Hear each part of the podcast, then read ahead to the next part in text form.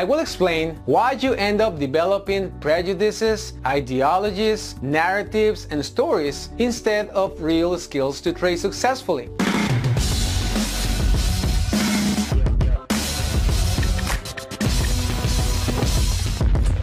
Our interest and goal is not talking about trading techniques alone, but to help and make people aware of the things that do not have to do with the technical in trading, but that are much more important to understand. Because if not, you will waste too much time on things that are not that important, such as the popular technicalities that you find everywhere. As a beginner trader, you come to this business and try to make sense of what you need to do to make money. One of the main problems is that you are mostly going to be facing and highly prone to see the financial markets with the sense that others have already given before you. If you join a forum or group or even you're watching YouTube videos and you're looking for basic terminologies, concepts that everyone already mentions or topics such as what do I need to learn first to invest or trade or trading tips for beginners, basic and free information from broker referring sites such as Baby Pips, and everything that everyone does initially in automatic. But the reality is that you will have pretty much the same information as everyone else. And if you realize from there begins the struggle to see who seems to understand better the same dogmas, theories, and concepts already established and simply, without questioning, you continue searching education based on the same information. What basically you are looking for is who is better in terms of subjectivity or who can give you a recipe or formula to make money. This prevents you from paying attention to more important and bigger problems than learning or memorizing symbols, algorithms, or theories, or finding a system or winning recipe. One of the main problems as a retail trader is a lack of real information. Therefore, the need to make sense of the markets in order to have any hope of making money brings you to what is known as the narrative fallacy. Because the human being is always prone to constantly deceive himself building unfounded stories of the past and believe them to be true and concludes and creates abstract generalizations based on those narratives. Daniel Kahneman, the Nobel Prize winner of economics, also has written about this problem. Giving a story to things provides an oversimplification and coherent response and reasoning to the actions of people. The human being is always ready to interpret the behavior of a trend or reaction and attribute personal traits. That is to say, causes that can match an effect. In other words, correlation and causation. An example of this is the story of J.K. Rowling, author of the Harry Potter book series. Most people know about Harry Potter and the success it had. Understanding the problem of narrative. When reading the arguments of the experts and other people describing the success of the Harry Potter series, you can be aware that another problem comes into place and it's called circular reasoning, where in trying to decipher why the books were successful and still are, the narrative fallacy is used to describe the characteristics already known that are assumed were responsible for a large number of people to like the story and therefore its success. When people hear these arguments and reasons, they agree with what it is told, as they seem obvious and clear after the fact. But digging a little deeper, it is curious that before these books were successful, J.K. Rowling was rejected by 12 publishing houses until it got published by a publishing house called Bloomsbury, which accepted the book when the owner's daughter said, Daddy, I love the story. Now think for a moment. If the circular reasoning and narrative of the reasons why the books were successful are so obvious and clear and we can learn something from them, why 12 publishing houses that rejected J.K. Rowling manuscript could not see those obvious and clear reasons at the time? And it was not until a publishing house whose owner's daughter said, I love the story, when the books began to succeed.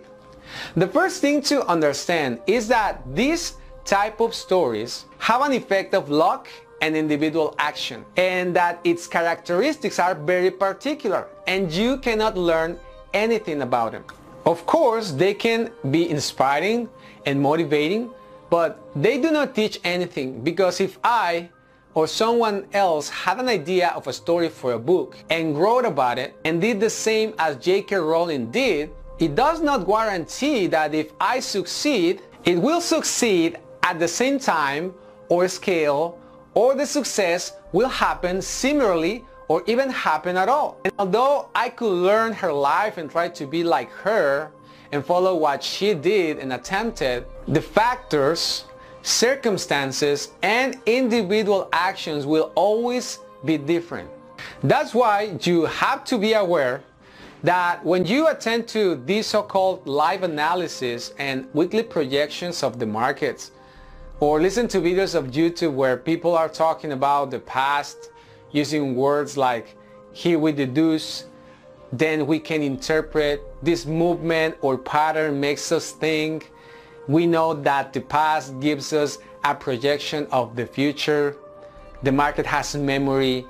Therefore, we assume here we see fulfilled this or that pattern or convergence. Here we see decision or indecision, overbought or oversold, balance or imbalance. Here we anticipate. We will wait for evidence and many other truisms that seems to teach you something. You have to be aware that the factors behind the chart in a movement of the past are invisible to all of us and that the only thing that people automatically are doing is creating a story in their heads. And the people that listen to that story assume that they are learning something from those stories told by others or even from the stories that they tell themselves. This is why trading becomes very complicated technically and takes too long or never becomes beneficial for you to make money because you are not developing skills but instead prejudices, beliefs, narratives, myths, stories with a nickname of education and knowledge. The randomness of the markets is much bigger than people tell you everywhere because it is largely moved by big participants and many invisible factors. But the narratives make you believe that you somehow can know what has happened, is happening, and will happen. And you think you are learning something and see the market deterministic and not probabilistic. And with that conditioned mindset, you seek, create, and apply your trading. This is why that foundation of forms and ideas and therefore narratives is sandy and changing all the time. And therefore you end up only going in circles. The real trading skills are not interpretations, as most people make you think, but of adaptation. But in order to be able to adapt to something, it has to be specific and unconditional. That's why I talk constantly about principles because I discovered how with these principles I can detoxify any mind from everything that is taught popularly and from this narrative bias and many other biases. Besides, those principles give the individual the clarity and the specification to only follow the current price as these principles are neither subjective nor have form or belief nor they are based on an ideology and they are unconditional. Therefore, because they are specific, you no longer need to create more narratives. And they allow you to follow the right side of the chart, the current price. That is to say, the present. If you read the success stories of Google, the success stories of General Sanders, who created Kentucky Fried Chicken, or the story of Ray Kroc, who started McDonald's, or J.K. Rowling, as I mentioned, I want you to be aware that in these stories, there was always a possibility of failure, that touch of luck and individual action. But when you are aware of what I'm trying to teach you, you will realize that we do not learn anything specific. These stories are just inspiring and motivating regarding abstract things that cannot be repeated, having the expectation of getting the same result.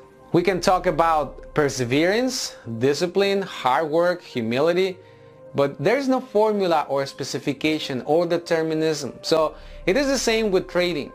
People generalize, you hear deterministically narratives, you hear references to symbols and beliefs, and abstract things, but nothing specific. And you must understand that this way of facing the markets is not teaching you anything or helping you to develop real trading skills, but the illusion that there is a way to know what is going on behind the charts. Look at these ping pong players. Why are they professionals? Because they have practiced and practiced something. What is that? Hitting the ball with certain position at a certain force, so most of the time the ball passes to the other side of the table and eventually making more points than those that are received. But in the end, where is their main focus? On the ball. And another thing to notice is that the side of the table is not important, but the skill and practice they have developed to follow and hit the ball. There's a difference between the success stories of J.K. Rowling, General Sanders, and Ray Kroc and the ping pong player. The ping pong player has learned to adjust the strength and movement of his arm and the position of his body to hit the ball whenever this comes towards him. Of course, there were skills in the stories of Harry Potter series, McDonald's, or Kentucky Fried Chicken. But luck played a much larger role in the events of what actually can be described of the events. And the more luck involved in this process, the less the process teaches something. The problem is that so far before nobody had discovered how to work with limited information efficiently and objectively. Because the reality as a retail trader is that we have limited information. And most people are not aware of it or do not consider it a problem. And they only create conclusions based on this limited information as if this limited information is all that there is to know. And therefore disregarding all that much information that we do not know and cannot see but that exists and is actually more important. So with this limited information, if not aware, we tend to build the best story possible from the information available. And if it seems a good story, we believe in it. The irony is that it is easy to construct a coherent story when you have little information and few pieces of the whole picture and develop a conviction of it.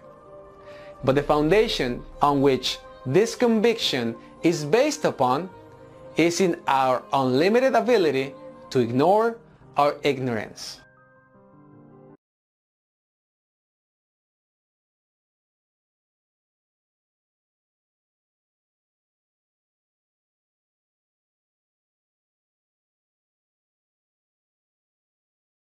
When you learn about this so-called price action and other ideologies, ask yourself, are you really looking at price, which is on the right side of the chart, or are you looking at the idea and belief behind symbols and scenarios that appear on the left side of the chart? If this video was helpful in any way, please click the like button below, subscribe to our channel for more videos to come and you can check our website or you can send us an email if you have any question. This is Luis Morelos and remember, trade with logos, trade with logic. See you later.